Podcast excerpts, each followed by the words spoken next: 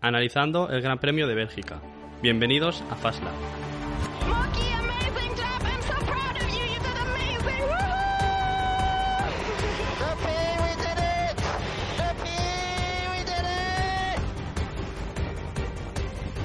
Hamilton se toma un respiro, pero vuelve al ataque, se dirige hacia Cobb. ¡Qué batalla brutal! Ahí va otra vez el británico. Se van dentro, se tocan. ¡Accidente! Se han tocado, accidente grave. Carlos, your second. No mistakes. Just keep it really clinical. I want this win from Sebastian, multi-map 2-1, multi-map 2-1, and look after your time, please. Oh my god, guys, we did it again! Oh my god, yes!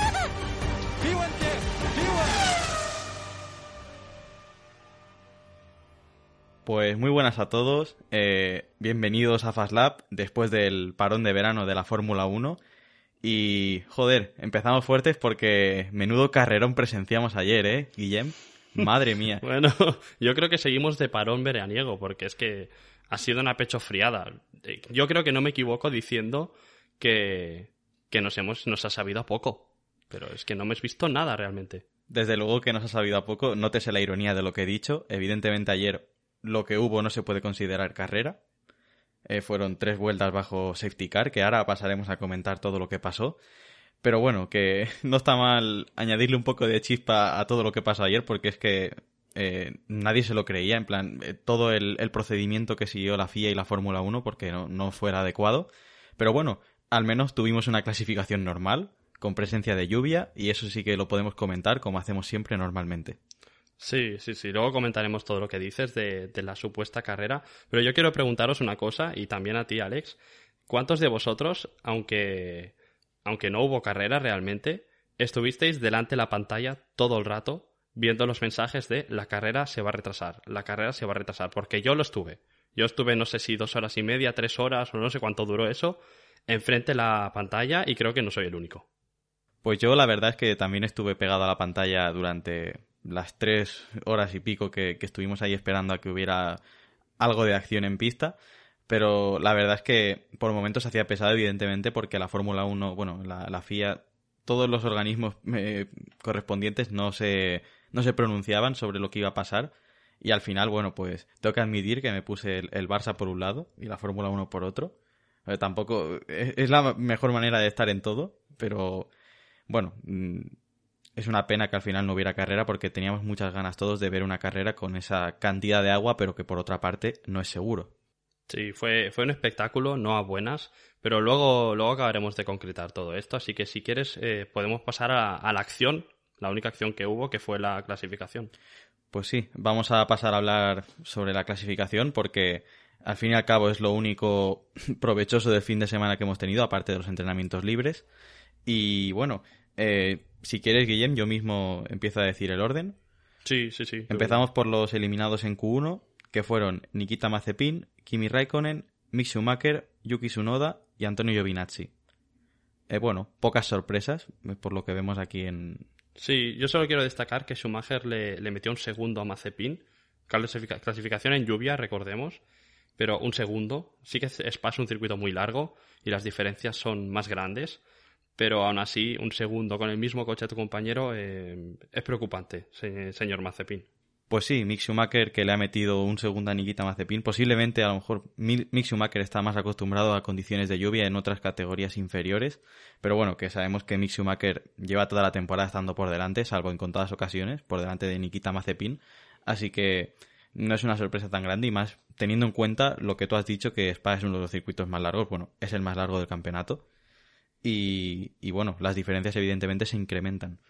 Y por otro lado, pues los Alfa Romeo y el Alfa Tauri de Sunoda, que ya viene siendo algo habitual. Como Lo mucho esperable, sí. Sí, como mucho Giovinazzi que a veces pasa a Q2 o, o el mismo Sunoda, pero es un, es un- un orden de clasificación, eh, al menos en la Q1, que es básicamente lo esperado. Exacto.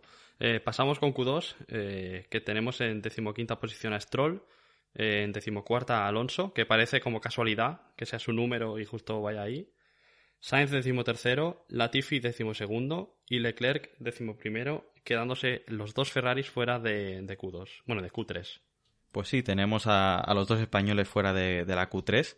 Eh, lo de Ferrari no me lo esperaba tanto, aunque vimos con el paso del fin de semana que el Ferrari no era tan rápido, sobre todo en condiciones de lluvia, y el Alpine también vimos que, que no se adaptaba tanto a esas condiciones, como si lo hicieron coches como, como el Williams de, de Russell o de Latifi mismo, y luego hablaremos de esto porque es sorprendente. Y bueno, también tenemos ahí a Sebastian Vettel en quinta posición, una muy buena actuación del piloto alemán, que ya definitivamente se le ve mucho más cómodo en Aston Martin de como estaba en Ferrari. Eso creo que todo el mundo ya lo ha visto. Y bueno, de la Q2 eh, poco más hay que decir. Bueno, eh, que cuando iba a empezar la Q3 la lluvia se incrementó hasta el punto de que tuvieron que esperar un rato a salir. Y bueno, cuando salieron pues pasó lo que tuvo que pasar, porque es que se veía venir. Y bueno, eh, voy a decir que es que siempre es agradable ver una sesión de clasificación en Fórmula 1 con lluvia, porque es que hay sorpresas aseguradas siempre, y este fin de semana yo creo que hemos visto algunas así bastante considerables. Yo quiero destacar la, la actuación de Fernando, porque no sé si es que no se ha adaptado al coche en lluvia, no, no sé el motivo, pero, pero cada vuelta que, cronometrada que hacían Ocon y Fernando en las dos primeras clasificatorias, la Q1 y la Q2, Ocon siempre en la misma vuelta eh, estaba por delante de Fernando, por lo que flojeó un poco este, este sábado. Y, y bueno, una decimocuarta posición. También, como has dicho tú, el Alpine no, parece que no se adaptaba bien a la lluvia, pero, pero su compañero Ocon ha pasado la Q3. Por lo tanto, eh, no ha sido una buena clasificación para Fernando comparándolo con su compañero y desde luego por el resultado tampoco. Creo que es algo puntual, pero, pero quiero destacarlo porque pues por eso mismo, los, los buenos resultados que nos ha dado últimamente, esto es como que destaca. Así que solo quería comentar esto. Sí, yo después de la reflexión en general que he hecho sobre las clasificaciones en lluvia, vuelvo a la Q2 y también tengo que destacar la, la clasificación de Fernando Alonso porque yo creo que muchos de nosotros nos la esperábamos bastante mejor. Pero bueno, vimos que el Alpine no era cosa de Fernando solo, sino que también era de Esteban Ocon, que el Alpine no se adaptó muy bien a, a la- a las condiciones meteorológicas. Y bueno, yo creo que al equipo francés no se le podía pedir, no se le podía pedir mucho más porque tenemos a Alonso decimocuarto, ya con noveno, así que el coche de- definitivamente no estaba para más. Y bueno, es un poco agridulce después de, de lo que tuvimos en, en Hungría, que teníamos a Ocon ganando la carrera y a Fernando Alonso en cuarta posición. Así que bueno, yo, yo creo que de cara al Gran Premio de Holanda, Alpine mejorará un poco. Hombre, sí. Y bueno, que al fin y al cabo es lo que se espera de ellos, porque después de Hungría, pues la gente quiere ver más, quiere ver más puntos, digámoslo así. A ver, será difícil repetirlo, pero, pero sí, eh, ni que sea mejorar un poco lo de este fin de semana, que yo creo que no, no es muy complicado. Y pasamos a la Q3, si quieres, Alex. Sí, eh, digo el orden yo mismo y tenemos a Lando Norris en décima posición, Esteban Ocon noveno, Bottas octavo, Checo Pérez séptimo, Pierre Gasly sexto, eh, Sebastián Vettel quinto, Daniel Ricciardo cuarto, en su mejor clasificación en McLaren, eh, Hamilton tercero, Russell segundo, luego comentaremos esto, y Verstappen primero. ¿Por dónde empezamos? Porque hay- aquí hay algún punto que otro ya. Yo empezaría por Norris. Vale, me parece bien. Hay que destacar que, que Norris era el favorito para la pole, porque llevaba un fin de semana Brutal. y, y la Q1 y la Q2 peleándose con Max Verstappen en, en- para la primera posición, que no tiene nada que, no, no tiene importancia en Q1 y en Q2, pero estaba demostrando constantemente que tenía el ritmo para, para llevarse la pole. Si Norris venía fuerte, no, lo siguiente en las sesiones de clasificación anteriores, la Q1 y la Q2, y es que las opciones de pole eran muy reales hasta que se vino el diluvio uni- universal en la Q3, antes de empezarla, Norris salió y en, bueno, a la salida de Rusia y Radillón, pues se pegó lo que viene siendo Un una buena hostia, sí. Eh, que fue yo al principio me asusté porque cuando tienes a la cámara que está sacando la trayectoria del piloto y ves que el piloto no sale de esa sección, dices, uy, algo pasa. Y ver a un piloto tener un accidente ahí después de todos los antecedentes que tenemos es desagradable. Por suerte, Lando Norris no se hizo nada, solo un poco de daño en, en uno de los codos. Hmm. Así que es como que tenemos que agradecer a la Fórmula 1 otra vez la, la seguridad que tienen sus coches. Y bueno, eh, menos mal que no ha sido nada. Sí, menos mal. Y, y bueno, quiero destacar también a Sebastián Vettel que antes del accidente de, de Lando ya dijo por radio él que, que eran unas condiciones pésimas para conducir y nada, es que segundos más tarde hubo el accidente de Lando Norris y la bandera roja, obviamente, pero quiero destacar el gesto que tuvo al pasar cerca del coche de Norris de pararse, asegurarse que el piloto está bien, con algún gesto o lo que sea, y transmitirlo al propio equipo, que, que al final no es transmitirlo a, solo a Aston Martin, sino es transmitírselo a toda la gente, de que Lando Norris eh, estaba bien. Así que un señor, Vettel, eh, cada carrera que pasa, Vettel demuestra más carisma. Eh, lo he comentado alguna vez, de que pilotos como Alonso y Vettel, en el momento que no se han jugado gran cosa, han demostrado realmente su personalidad y se están ganando al, al público. Y Vettel, desde luego, eh, yo lo comparo con el Vettel de Red Bull, eh, de cuando se estaba jugando mundiales y los ganaba. Y, y la persona de ahora creo que no tiene nada que ver, pero, pero el simple hecho de que no se está jugando nada, ¿sabes? Pero quiero destacar eh, el gesto de, del alemán. Pues sí, la verdad es que Sebastian Vettel últimamente está en modo padre de todos. Siempre hace algo en. en bueno, en, cualquier gran premio parece que últimamente siempre hace algo que, que le eh, gana el corazón de los demás. Y, y la verdad es que esta, este aumento en el carisma y la personalidad de Vettel, la verdad es que se agradece en, en la Fórmula 1, en- sobre todo cuando hay una jornada de pilotos tan jóvenes. Y la verdad es que con estos últimos actos de Vettel, esta eh, caballerosidad se está poniendo a la altura de otros pilotos como Hamilton y Alonso en cuanto a, a lo que mueven eh, en la Fórmula 1. A ver, no, no exactamente al mismo nivel, porque sabemos que Alonso y Hamilton son dos, dos pilotos que es que mueven mareas y bueno, y Verstappen últimamente también. Pero la verdad es que Vettel es como que le queda muy bien, le pega bastante estar en Aston Martin, es la, el caballero.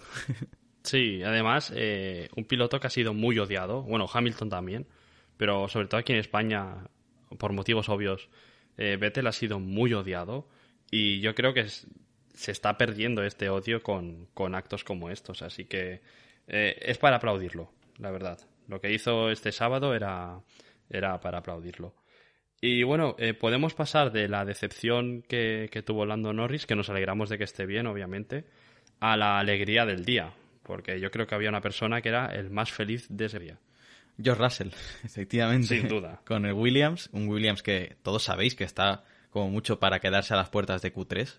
O si hay algún piloto que no ha podido hacer una buena sesión de clasificación, pues pasar a la Q3. Que eso hace dos años era impensable decirlo así.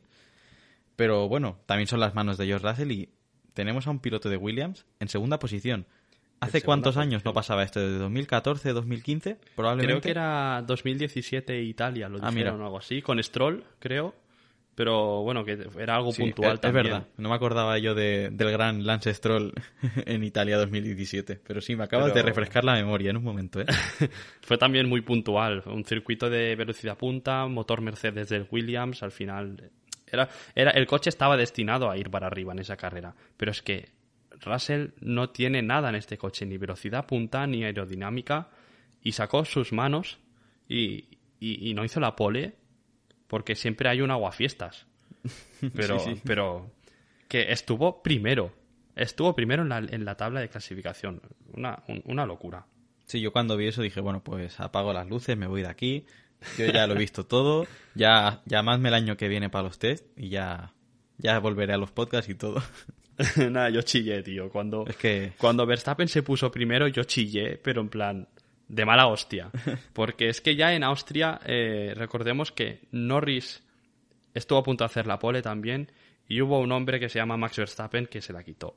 Y estamos en la misma situación. George Russell a punto de hacer su primera pole position con un Williams y ahí estaba otra vez el señor Max Verstappen que, que, bueno, es que es muy bueno y obviamente hace lo que tiene que hacer, que es eh, ser el más rápido de todos, pero aguando la fiesta otra vez. También te digo, creo que a Russell no le aguó la fiesta, ¿eh? porque las sonrisas que tenía No. luego no se le van a olvidar nunca, pero sin duda Russell eh, llamando a la puerta ¿eh? y, y, acompañando a Valtteri Bottas fuera de casa. Y esto es de, de lo que os hablaba cuando he hecho la reflexión esta que he lanzado al aire, de que las clasificaciones siempre, eh, las clasificaciones en lluvia siempre traen sorpresas, pues esta es una de las sorpresas. Russell, segunda posición con un Williams, para que veáis la lluvia, lo que puede influir en, un- en el rendimiento de un Fórmula 1.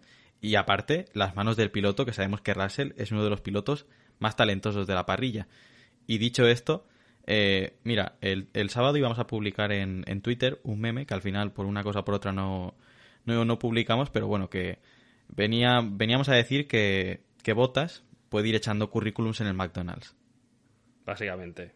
Básicamente. O sea, es que, es que yo creo que después, si ya tenía los días contados, después de esto.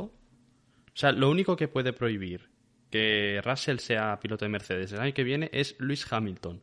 Pero yo creo que Hamilton ya no. Por los años que le pueden quedar en la Fórmula 1 o por el nivel que le puede quedar en los siguientes años, creo que Mercedes eh, se va a decantar realmente por coger el- su próximo piloto estrella. Sí, es que al fin y al cabo Hamilton no va a ser inmortal, algún día también tendrá que dar un paso al lado. Y Hamilton no siempre va a tener al compañero deseado en el equipo. Mercedes también quiere ganar constructores con botas, lo están teniendo muy difícil. Red Bull está, eh, está ahí eh, peleando eh, a mitad de temporada, que eso, en la era híbrida, cuando hemos visto a un equipo pelear a mitad de temporada con, con Mercedes? Creo que nunca.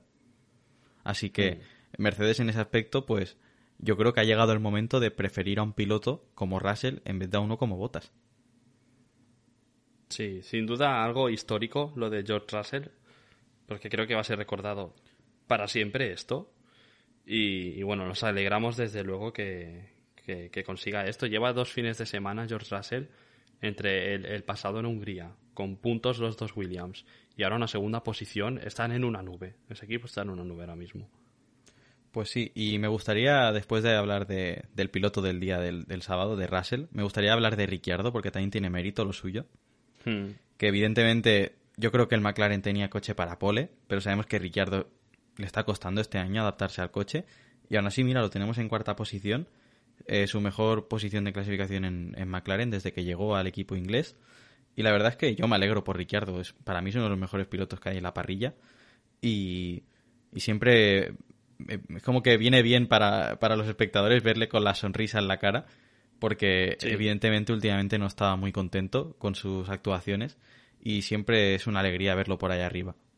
Hmm, A mí me gusta mucho Ricciardo, pero también te digo que, aunque es una muy buena posición, la cuarta que, que ha conseguido, eh, no me sirve como para, para decir está, está de vuelta. Porque al Evidentemente. final ha sido, han sido unas situaciones muy críticas, pero yo el día que lo vea una clasificación en seco al nivel de Norris, sí, básicamente al nivel de Norris, porque creo que puede llegar.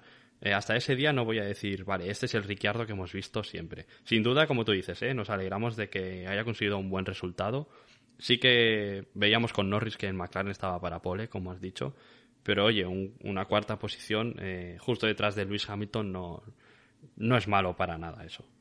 Y otro, otro que hay que destacar, que ya lo hemos destacado antes, pero es que lo quiero volver a destacar porque es que el, el- después de Russell yo creo que el, el- el segundo piloto del día, que es Sebastián Vettel otra vez. O sea, por los gestos y por la quinta posición conseguida. Sí, sí.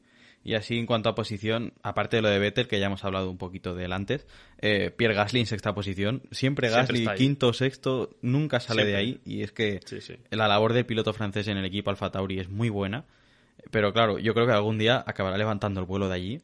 Pero es que a este piloto Alfa Tauri le viene perfecto para luchar por la quinta posición. Recordemos que ahora eh, entre Alpine y Alfa Tauri solo hay siete, no, ocho puntos de distancia. Ocho, sí.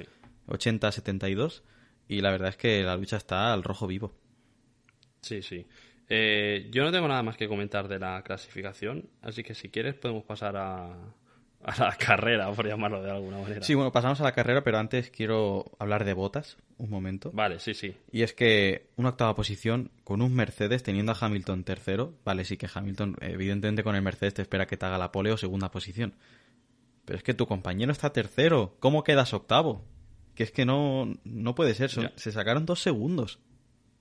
Es que lo de botas ya sobrepasa los límites. Un piloto de pandereta. El, el Mercedes parecía no estar, no, no ir muy bien en la lluvia, porque eh, a finales de la Q2 estaban los dos fuera de, de la Q3. Y mira, la- las últimas vueltas pudieron colocarse en, en las 10 primeras posiciones y pasaron. Pero les costó lo suyo pasar a Q3, por lo que el Mercedes quizás no estaba para grandes cosas. Sí que es verdad, como tú dices, que no, no sé, no sé bien si, se- si le sacó dos segundos Hamilton a Botas. Eh, mira, concretamente dos segundos y medio. Vale que el Mercedes Vale. no fuera bien, pero suficiente Pero como para sacarse dos segundos y medio de uno al otro, no creo. Y si, así por, por, por decir cosas que quizás no son verdad, pero bueno. ¿Y si el fichaje de Russell ya está hecho?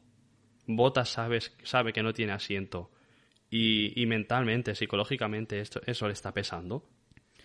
Probablemente, pero claro, si Mercedes y Williams no se pronuncian, pues no sabemos nada.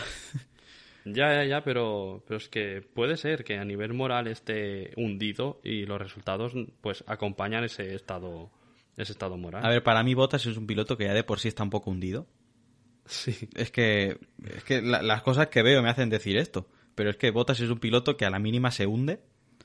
Y es que este año es, es que es insuperable. Eh, no recordaba un Bottas tan eh, fuera de, de Mercedes en, en- en toda su carrera, de- desde 2017 que está en Mercedes. Ahí tienes razón. Y la verdad es que yo creo que, que está hecho. Mira, yo creo que el escenario que hay ahora mismo es que Russell ha fichado por Mercedes y Bottas lo tiene casi hecho con Alfa Romeo. Algo así, sí. Algo así. Y mira, eh, ya para acabar, quiero destacar una cosa que me parece muy curiosa. Tenemos en las seis primeras eh, posiciones a seis equipos diferentes. Tenemos un Red Bull primero, un Williams segundo, Mercedes tercero, McLaren cuarto, Aston Martin quinto y Alfa Tauri sexto. Es decir, seis escuderías en, en las primeras seis posiciones. O sea que qué bonita sería la Fórmula 1 si fuera así, de aleatoria. Veremos en 2022 cómo, cómo amanece el tiempo. Sí, sí, sí. Porque no lo sabemos Pues- y, y mucho. Es que tengo unas ganas, yo no sé cómo decirlo ya aquí. siempre lo digo en, en- en cada podcast que pasa. Ese reglamento, a lo mejor a, mucho, a más de uno nos da la vida. Tú tienes ganas de el plan. El plan, sí, aquí sabemos. Le plan. Aquí en Fast Lab somos mucho del plan. y esperemos que se cumpla. Es el meme, pero como sea la realidad, yo ya eh, me pongo a tirar cohetes seis meses seguidos. Pues bueno, eh, creo que podemos dar por finalizada la clasificación, ¿no? Sí. Porque ahora ya lo que vamos Así a comentar que- no va a ser una carrera en sí, sino que va a ser una opinión sobre la pantomima que vimos ayer. Porque es que no- podemos decir nada más. Básicamente. Así que bueno, vamos con, vamos con la carrera. Vamos con la carrera porque primero vamos a hacer un análisis cronológico de, de todo lo que pasó ayer. Eh, tenemos intro de la Fórmula 1 a las 2 y 57, intro de Lobato, pero ya Lobato nos empieza a decir, oye, que de momento no hay carrera, se aplaza a las 3 y 10. Luego se aplazó a las 3 y cuarto. Luego a las 3 y 20, y si no me equivoco, y 25, ¿puede ser? Sí. Creo que salieron, sí, puede ser. Y 25 creo que salieron. Eh, vale Detrás del safety car. salieron obviamente. y antes de volver a parrilla, pues ya se metieron directamente en el, en el pit lane porque la bandera era roja, la declararon y nada, a esperar a que la pista mejorara. Viendo, A el, todo esto- viendo el radar. todo- Bueno, dime, dime. A todo esto, Max Verstappen pidiendo que el, el semáforo en verde. Sí. Obviamente. Es que, a ver, El- también te digo, lo de Verstappen engaña un poco porque él, al salir primero, lo ve todo Está mejor. claro. Pero imagínate los de detrás con el spray que había, no iban a ver nada. Así que, Ya, pero además, eh, Verstappen, eh, nada, más eh, nada más salir de- detrás del safety car, hay una radio suya que dice, me cuesta ver detrás del safety car. ¿Vale? Y una vuelta más tarde dice, yo creo que las condiciones son aceptables. y es como, a ver... eh, aclárate, bro. Aclárate, claro, claro, claro. Y mientras tanto, todos los pilotos de detrás, Giovinazzi, eh, Ricciardo, todos, eh, es imposible correr así, no se ve nada. Veías, eh, pusieron la cámara on board de, de Carlos Sainz y es que de verdad que escuchabas el, el acelerador, bueno, el motor como iba acelerando y aceleraba a ratos porque en cuanto dejaba de ver una luz, aceleraba y cuando veía la luz un poco del coche de delante, dejaba de acelerar porque no sabía la, la diferencia de velocidad entre coches. Estaba muy complicado todo. Sí, yo, mira, yo creo que después de Brasil 2016 es uno de los peores casos que he visto de, de lo que es tirar spray detrás del piloto. Sí. eh, que he visto, vamos, desde... de- eh, mira, Austin también. El de la clasificación, eso fue una locura. Sí, y es que había mucha agua y la verdad es que como que la pista no, no evacuaba el agua, digamos, de la forma más correcta, pero bueno, que eso ya son cosas del circuito, yo ahí no me Pero meto. bueno, s- seguimos, eh, sigue con tu historia. Y luego si eso... Sí, pero es que, claro, aquí empiezas a hablar de una cosa y como da para tanto esto Sí, que sí. pasó. eh, pero bueno, que los pilotos después de salir safety car, evidentemente la salida no se dio, se quedaron en el pit lane a la espera de, de poder salir otra vez. Y, para, y a eso de las seis y algo de la tarde, puede ser, Eh, es que la cronología con estas Sí, cosas menos, me falla mucho, pero es que normal que falle, porque estás tanto rato esperando delante del sofá que no sabes qué va a pasar. y alrededor de esa hora salieron otra vez, dieron dos vueltas detrás del, del safety car para volver a decretar la bandera roja y dar por finalizada la carrera. Bueno, carrera. Sí. Eh, la exhibición, porque eso no es una carrera. Sí, salieron a dar las dos vueltas eh, sabiendo que no se iba a reanudar la carrera y, y aquí es donde viene ya la polémica de, de realmente hacía falta estas dos vueltas porque eh, hay que dejar claro que las hicieron para que se pudiera puntuar. Sí. La mitad de puntos fueron, pero para que se pudiera puntuar y creo que al hacer tres vueltas detrás del safety car se podía declarar la carrera como eh, celebrada, puedes decirlo así, como que el Gran Premio había existido. Por lo tanto, eh, como has explicado tú al principio del podcast, me parece, el Gran Premio fueron tres vueltas detrás del safety car y, y encima hechas a propósito para que se puedan eh, dar los puntos legalmente. Y ahí está la polémica. Sí, digamos que la FIA se agarró al reglamento y cumplió a rajatabla lo que ponía. Es decir, eh, hay que dar un mínimo de dos vueltas y si la carrera no se completa a más del 75% se reparten la mitad de puntos. Pero también te digo, si vas a hacer algo así, lo haces a las 3 de la tarde, no a las 6 y pico. Claro. Porque Claro. si la Fórmula 1 Yo lo parece, que es que lo, tenían clarísimo. Yo, eh, por lo que veo, lo tenían clarísimo que iba a ser algo así, lo que iba a pasar. Entonces, sí. eh, ¿Por qué alargas hasta las 6 lo que son los aficionados en el circuito, que se han dejado un dinero? Nosotros en, en nuestras casas pegados a la televisión a ver qué pasa. Eh, Sí. Todo en general, todo el mundo esperando para que la FIA ya tuviera claro desde las 3 de la tarde que eso iba a ser lo que iba a pasar, porque es que se ve clarísimo. Eso coges, lo haces a las 3 y media, das las dos vueltas, acabas la carrera y ya está. Y en todo caso, también se podría haber tomado la decisión de a lo mejor empezar una carrera de verdad y ver y valorar.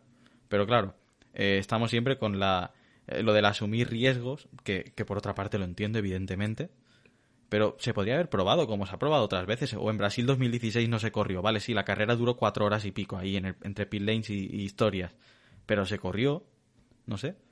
Vale, pero yo aquí veo un punto que creo que es por eso, por lo que no, no se decidió hacer la carrera, de que es Spa, de que hace dos años eh, no, no había lluvia, pero bueno, hace dos años eh, murió un piloto en, en la Fórmula 2.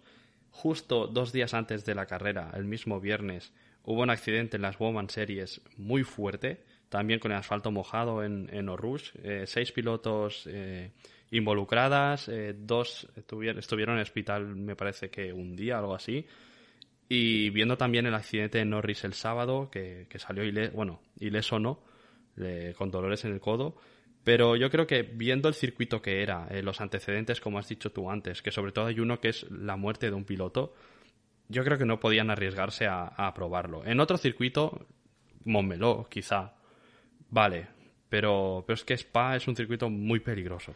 Sí, a ver, de momento hemos dicho dos opciones y bueno, la tercera que quedaba era hacer la carrera el lunes. Pero Sí. claro, no sé si a lo mejor el circuito, la organización podía permitir eso. Bueno, eso ya son otros Tema de temas. televisiones, también. dijeron también. Pero es que, claro, está en juego pues el dinero que se ha dejado a los aficionados, que te pones a hacer cuentas y son millones de euros entre todos los que asistieron al Gran Premio. Si no me equivoco, Sí. era foro al 100%, así que ya Sí. evidentemente es, una suma de dinero importante.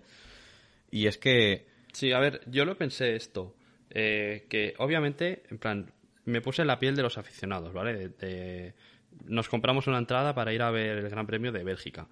Y, y me pongo a pensarlo, y, y Alex, te acordarás de cuando fuimos a Montmeló, que tú cuando compras la entrada no solo vas a ver la Fórmula 1. Tienes los eventos eh, anteriores, como por ejemplo la Woman Series, eh, Sí. tienes la Fórmula 3 en este caso, y la, la por Super Cup. Entonces, claro, obviamente el mayor aliciente es la Fórmula 1, pero tú ya has disfrutado de ciertos eventos. Por lo tanto, eh, entiendo que no al aficionado no le pueden devolver todo el dinero. ¿Sabes? Lo que sí que pasa es que quizá pues para el año que viene algún bono para que pues, vuelvas eh, a menor precio. No sé si lo van a hacer, pero sin duda hay que compensar de alguna manera a esos aficionados porque Sí. eh, han estado, han pasado frío bajo la lluvia, en el barro y, y total para no ver nada. Sí, yo lo que digo es que los abogados belgas van a tener eh, trabajo porque seguro que más de más de algún aficionado va, va a reclamar los servicios de algún abogado claro. porque esto no va a quedar así y evidentemente eh, el circuito con los aficionados, lo que es la organización, van a tener eh, disputas porque es que es evidente. No hay una, estas cuatro horas ahí esperando a que haya algo para que al final no haya nada. Y bueno, eh, pasando a las notas positivas de todo esto, pues recordando a Austin 2015 o, o Brasil 2016, pues las escenas que quedan en el pit lane entre mecánicos, pilotos, eh, al fin y al cabo, eh, la hornada de memes que nos ha podido llegar desde el día de ayer, Mm. que la verdad es que es destacable, pero claro, tú al final lo que quieres es ver una carrera. Sí, ¿tú qué habrías hecho? ¿Cuál habría sido tu, tu decisión? Yo, eh, poner la carrera el lunes, sin duda. O sea, en el caso de que se hubiera puesto, obviamente, ¿vale? Pero no vale eso. Yo imagino que no lo han hecho porque no se puede. Vale, no vale y asumo las consecuencias de mis actos, pero yo lo que hubiera hecho es hacer salida ya cada uno cada como quiera, si detrás del safety car o en parado, pero al menos una vuelta. Una vuelta midiendo eh, pues en todas las condiciones que los pilotos hablen, porque detrás del safety car sí se levanta spray, pero no sabes las condiciones reales. Y cuando acaba esa vuelta, decides si si sacar el safety car o no, y ahí ya paras y haces lo que, lo que haga falta. Pero al menos una vuelta para probar. Yo creo que quedarían ocho coches. Así te lo digo. Puede ser, probablemente. Es que todo puede ser, pero al menos una vuelta para probar y que, no sé, que a lo mejor, mira, los aficionados tengan una vía menos de escape para quejarse. Eso también. Que Bueno. entiendo sus quejas también, que son legítimas totalmente, ¿eh? Pero, no sé, es. Eh, a lo mejor el contentar en cierta parte a los aficionados, porque ellos lo que están eh, esperando es una carrera y al menos una vuelta para probar eh, realmente cómo afecta al, a lo que es el, el transcurso de la misma, ¿sabes? Ya, no sé, yo, yo prefiero ser más conservador. Yo habría hecho una de, las una de estas dos cosas. O realmente eh, dar más vueltas con el safety car. No entiendo por qué no siguieron. De, manera que quizás secan un poco la pista, hacen un poco de carril, no mucho, pero, pero los, los Fórmula 1 son como aspiradoras de, de agua. Cuando la levantan, la, la echan fuera de la pista. Entonces no entiendo por qué no dieron más vueltas eh, detrás del safety car ni que sea para intentar secar un poco la pista. Pero bueno, eso es una parte y yo la segunda lo que habría hecho es no celebrar la carrera. O sea, creo que es peor lo que han hecho de hacer dos, tres, cuatro vueltas. Porque eh, realmente no ha habido carrera y se ha otorgado puntos. Entonces me parece como una broma. O sea, como aficionado también me parece una broma que salgan Sí. a hacer esas vueltas de exhibición. Evidentemente, una broma. dentro de mi, de mi opción que he dicho de dar una vuelta solo, luego no salgo y doy otra vuelta más con el safety car. No, no, se suspende y no se reparten puntos, porque eso no es una carrera. Claro, Me tengo claro. que matizarlo porque a ver si alguien aquí ahora va a pensar que a mí me parece bien que se repartan la mitad de puntos. No, no, eso es una vergüenza y la verdad es que la gente se va a acordar mucho tiempo. Imagínate que ahora llegamos a Abu Dhabi y se decide, la, se decide el mundial por medio punto. Creo que hubo un mundial que lo ganó Prost. si no me equivoco, sí, punto, hubo algún mundial que se decidió por medio punto. Ahora no me acuerdo Sí. exactamente cuál, pero que sí que hubo un mundial que se decidió por ese detalle. Y Puede como pase este este, año, pues ya verás los memes. A ver, igualado está, sin duda. Pero es eso, yo no lo habría celebrado el Gran Premio y no habría, no habría puntuado a nadie. A nadie, porque eh, es eso, yo tengo en mente los antecedentes y, como tú dices, en una vuelta obviamente puede no pasar nada. Pero, pero sabemos que son pilotos que lo que quieren es dar el máximo y, y cualquier despiste podrían haber eh, consecuencias muy grandes. Sí, está bien ver esta, esta variedad de opiniones, pero evidentemente creo que todos estamos de acuerdo, tanto tú como yo, como los que nos van a escuchar, que puntos no se deben repartir en una situación así. No. Y esto de lo- las medias tintas, digamos, eh, no, es que a ti te doy ahora 12 puntos y medio, no, a ti te doy 7 y medio. No, hombre, no, eso yo no lo veo adecuado. En cualquier caso, la FIA debe tener un protocolo más eh, estricto. Porque me da la sensación, por lo que comentaban en, en la televisión, que no siguieron para nada lo que establecían las, las normas, por decirlo así. Empezó el cronómetro a contar para las dos horas de carrera y las tres en caso de bandera roja o así, pero pararon luego el cronómetro de Sí. carrera porque sí. Lo pararon para intentar eh, alargar hasta casi por la noche a ver si se podía hacer algo, pero vaya. Sí, pero como que no, no había claro. el- o sea, nadie sabía que incluso hubo el. eh, ¿Cómo se llama? Iñaki Rueda, el, el de Ferrari. Eh, hostia, ahora no, No, me, se me suena. No, no lo recuerdo ahora. Bueno, se llama Iñaki, eso sí que lo sé. Eh, es, creo que es team manager de Ferrari o alguna cosa así. Y contacta con, con la FIA para decirles eh, que hayáis parado el, el cronómetro, que es porque se ha acabado y nos tenemos que ir para casa, porque no lo sabían. Y lo contrario, les dice la FIA, no, no, lo, hemos- parado para poder tener una hora de carrera en el caso de que lo haya. Nadie tenía claro nada. Entonces, eh, la FIA tiene que ser más estricta, dejar las cosas más claras y saber cuál es el procedimiento. Sí, ya vimos, eh, tienen disparidad de criterios en las sanciones, pero es que ahora también en el protocolo. es algo que, Sí. que asombra, evidentemente, y que no te esperas de una competición tan seria como la Fórmula 1. Evidentemente, eh, la cantidad de varapalos que le están cayendo ya a la FIA y a, y a lo que es a la organización del Gran Premio, pues son grandes, pero es que se los merecen, porque nadie, yo creo que nadie salió contento ayer del circuito. George Russell. Bueno, sí, pero es que yo lo siento mucho por Russell, pero eso no, eso no es un podio. Es que, Ya. vamos a ver. Yo Eso- creo que yo creo que él no lo ha sentido realmente como un podio, ¿eh? No, lo eh, celebró. se alegra, pero tiene el trofeo, Williams Claro. eh, tienes un podio registrado, pero Son puntos para su equipo también muy claro, importantes. evidentemente, Williams yo creo que ya se va a quedar octava ya en el campeonato, no les van a adelantar. Siempre decimos esto y luego pasan cosas. No, no, no, es que ahora con estos puntos yo creo que ya se van a quedar ahí. Pero quién sabe, el mundial es muy largo y ya lo hemos visto que pueden haber cambios en cualquier momento. Sí, sí, sí. Eh, Nos podéis dejar en comentarios qué, qué pensáis de todo esto y qué habríais hecho, desde luego. Y así vemos quizá alguna opción que no, que no, no nos hemos dado cuenta. Pero bueno, si quieres podemos comentar algo de lo que es el resultado de la carrera, ni que sea. Sí, bueno, podemos hacer eh, la Porque lista. Hubo, hubo muchas sanciones, por ejemplo. Sí. O sea, realmente no, el resultado no fue el de la clasificación tal cual. Sí, mira, pasamos a decir la, la tabla. Primero Verstappen, segundo Russell, tercero Hamilton, cuarto Ricciardo, quinto Vettel, sexto Gasly y aquí empiezan los cambios. Exacto. Ocon séptimo, Leclerc octavo, Latifi noveno, Sainz décimo, Alonso undécimo, Bottas duodécimo, Antonio Giovinazzi décimo tercero, Lando Norris décimo cuarto, Sunoda décimo quinto, Schumacher décimo sexto, eh, Mazepin décimo séptimo, Raikkonen décimo octavo, Checo Pérez décimo noveno y Lance Stroll eh, el- bueno, posición número 20, la última. Y eh, bueno, pues aquí eh, empieza el, el baile de sanciones. Bueno, que esto eh, era la- lo que es la parrilla de salida. Y Sí, tenemos, por un lado, la sanción de, de Checo Pérez, que no es una sanción como tal, bueno, tuvo que, que reparar el coche después de un Son como consecuencias. sí. en, la, en la vuelta de calentamiento para llegar a parrilla.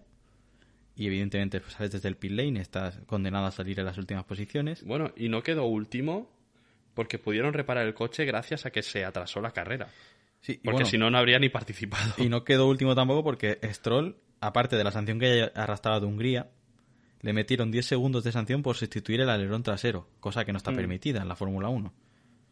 Y después tenemos la sanción de botas, que salía Por lo de Hungría, duodécimo por lo de Hungría. Y tenemos la sanción de 5 posiciones a Norris por cambiar la caja de cambios después del tremendo impacto que tuvo el sábado en la clasificación. Que ese coche, bueno, pensaba que ya había que tocar motor y todo, pero no, solo caja de cambios y la verdad es que lo veo un poco milagroso. Claro, por lo que nos da la situación curiosa de que Ocon, Leclerc, Latifi, Sainz y Alonso han ganado tres posiciones sin apenas haber corrido una carrera. Pero, pero bueno, así, así ha sido este fin de semana. na- Nada ha tenido sentido. La, la vuelta rápida la tenía Mazepin. la ha tenido Nikita Mazepin. No puntúa porque no estaba en los 10 primeros puntos, pero quizás habría llevado medio punto. Y habría sido los primeros puntos de Haas. es que Joder. Es que cada cosa que decimos suena más insólita. es que ha sido todo muy raro, muy raro. Y claro, luego vemos los puntos. Verstappen se ha llevado 12,5, Russell 9 puntos, Hamilton 7,5. El mundial no se va a decidir por medio punto porque ambos han llevado ese medio. Sí. Entonces, a mí esto no me gusta porque me habría gustado que fuera que uno de los dos tuviera 0,5 puntos. Pero bueno, Sainz se ha llevado 0,5 puntos. Wow, tremendo, tremendo, ba- tremendo bagaje eh, ahí de, de puntos. Madre mía. Eso te, te resuelve la tercera posición de constructores, ¿eh? No te sé la ironía, porque es que tiene tela lo de la FIA y de verdad que es que no, no le veo el sentido. Nada, ha sido, ha sido un poco vergonzoso. Las cosas como son. Eh, entonces, eh, podemos comentar cómo han quedado las clasificaciones. Sí, eso. Sí, las, las pasamos a comentar ahora. Que no ha habido mucho cambio realmente. Verstappen se ha acercado a Hamilton, pero tampoco tanto. Porque eso han sido medios puntos. Y el resto queda todo igual realmente, porque es que se han repartido muy pocos puntos. Sí, la verdad es que eh, hay muy pocos cambios. Es que tenemos a Sainz con 83,5 puntos, es que me hace gracia. Claro. Tenemos a Ocon que se ha distanciado un poco de Fernando, eh, 42-38. Luego tenemos a Russell con 13 puntos y ha adelantado a Latifi. Normal, también te digo. Sí, al menos yo creo que esto no duele tanto a los ojos. No. De, de ver que Latifi estaba por delante de, de. Russell, el pobre, que se hace unos carrerones. Ahora tenemos a Vettel a 3 puntos de Alonso, con 35, Alonso 38. Y tenemos a. Sí, bueno, tienen. Hamilton y Verstappen son aquellos otros dos pilotos que tienen el coma 5. Y es una lástima que. Es que, claro, yo al principio había dicho que a lo mejor el mundial se decidía de medio punto, pero no. No se dará el caso porque los dos tienen un coma 5 y por lo Claro. tanto no pasará eso, pero hubiera sido, la verdad, que icónico si hubiera pasado algo así. Sí, sí, sí. Y en cuanto a los equipos, pues lo mismo, Mercedes y Red Bull también tienen 0,5 puntos. Eh, ahora mismo la diferencia es de 7, se ha, se ha recortado respecto a, a cómo acabamos en Hungría. Eh, McLaren ha deshecho el empate con Ferrari y se destaca como tercer equipo. La diferencia de 3,5 puntos. Aquí sí que entra aquí- en, aquí sí. en juego el coma 5, ¿eh? Exacto, sí, sí. Y luego el resto de posiciones, pues bueno, Williams, tienes razón en que tiene pinta de que va a quedar octavo porque son 20 puntos de Williams, 3 de Alfa Romeo y 0 de Haas, por lo que difícil parece. Pero el resto de posiciones todas igual. Alpine, Alfa Tauri Aston Martin en este, en este Orden. orden. Exacto. Así que, bueno, es que realmente es lo que decíamos al principio. El, el parón veraniego casi que sigue porque es que no, no hemos tenido gran premio, básicamente. Pues sí, y ahora hay que esperar a Holanda, que es eh, a partir del viernes. Circuito nuevo, después de unos 30, 30 40 años sin, sin ese gran premio. Y la verdad es que estoy expectante a ver qué, qué tal están ahí los Fórmula 1, porque es que yo creo que adelantamientos van a haber pocos. Sí. Pero, pero bueno, eh, me hace más. Tengo curiosidad por la lo que es la, los aficionados de Verstappen.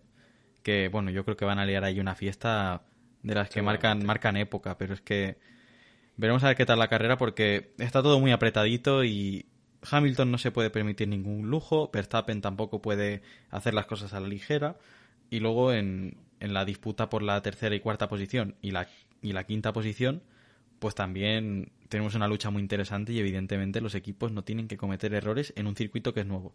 Pues sí, todo esto el, el lunes que viene, que habrá, pues eso, podcast de Gran Premio. Otra vez, esperemos que no sea. Sí, esperemos que no llueva. Holanda y Holanda y Bélgica están muy cerquita, o sea que esperemos que no se repita esto y, y que podamos disfrutar de, de una carrera. Pues sí, eh, estaremos el lunes que viene con el análisis del GP de Holanda. Eh, esperamos que, que os guste mucho lo que hemos hecho hoy, que es algo más improvisado, pero es que la Bueno, Fórmula había poco que Sí, hacer. había poco que hacer porque la Fórmula 1 eh, nos ha hecho hacer esto porque, eh, así indirectamente. Y bueno, esperemos que el Gran Premio de la semana que viene sea normal y cualquier comentario, sugerencia que, que tengáis, pues nos podéis decir por Instagram o Twitter, que estamos siempre activos por ahí. Y nada, hasta la semana que viene. Sí, lo mismo por mi parte. Eh, Os esperamos la semana que viene con el análisis del Gran Premio de Zandvoort. Adiós.